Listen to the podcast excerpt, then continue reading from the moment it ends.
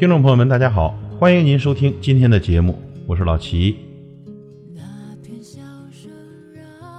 当冤冤相报何时了的双输，能成为相逢一笑泯恩仇的双赢，不是人生最大的成功吗？记得大学刚毕业的时候，某电视公司请我去主持一个特别的节目，那节目的导播看我文章不错，又要我兼编剧。可是当节目做完领酬劳的时候，导播不但不给我编剧费，还扣我一半的主持费。他把收据交给我说：“你签收一千六，但是我只能给你八百，因为节目透支了。”我当时没吭声，照签了，心想君子报仇，十年不晚。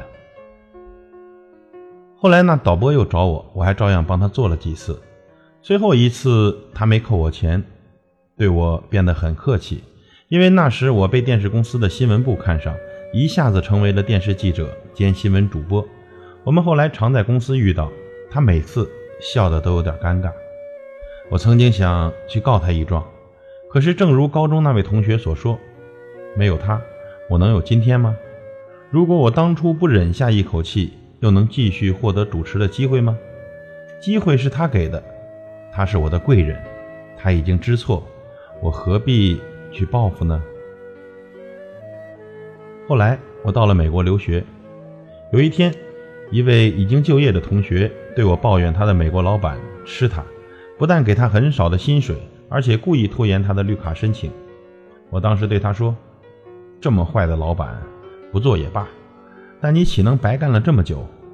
总要多学一点再跳槽，所以你要偷偷学。”他听了我的话，不但每天加班。留下来背那些商业文书的写法，甚至连怎么修理复印机都跟在工人旁边记笔记，以便有一天自己出去创业能够省点修理费。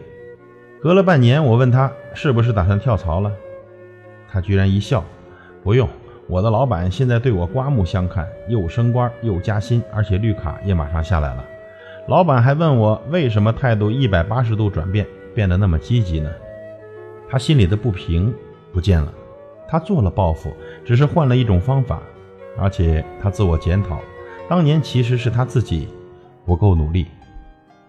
大概前五年吧，我遇到个有意思的事儿，一位老友突然猛学算命，由生辰八字、紫微斗数、姓名学到占星学，没一样不研究。他学算命，当然不是觉得算命灵验，而是想证明算命是骗人的东西。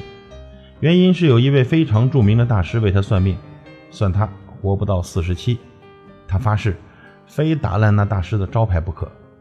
你猜怎样呢？他越学越怕，因为他发现自己算自己也确实活不长。这时候他改了，他跑去做慈善，说反正活不久了，好好运用剩下的岁月，做点有意义的事。他很积极的投入，人人都说他变了，由一个焦躁势利的小人变成敦厚慈爱的君子。不知不觉。他过了四十七，过了四十八，而今已经五十三了，红光满面，生气勃勃，比谁都活得健康。你可以去砸那大师的招牌了吧？我有一天开他玩笑，他眼一亮，回问我为什么，又笑笑。要不是那人警告我，照我以前的个性，确实四十七岁非犯心脏病不可。他没有不准呐。朋友们，您喜欢逞强斗狠吗？你总是心有不平吗？你有此仇不报非君子的愤恨吗？请想想这几个故事。你要知道，敌人、仇人都可以激发你的潜能，成为你的贵人。你也要知道，许多仇怨不平，其实啊，问题都出在你自己。你更要知道，这世间最好的报复，就是运用那股不平之气，使自己迈向成功，以那成功和成功之后的胸怀对待你当年的敌人。且把敌人变成朋友。当冤冤相报何时了的双输能成为相逢一笑泯恩仇的双赢，不是我们人生最大的成功吗？感谢您的收听，我是老齐，再会。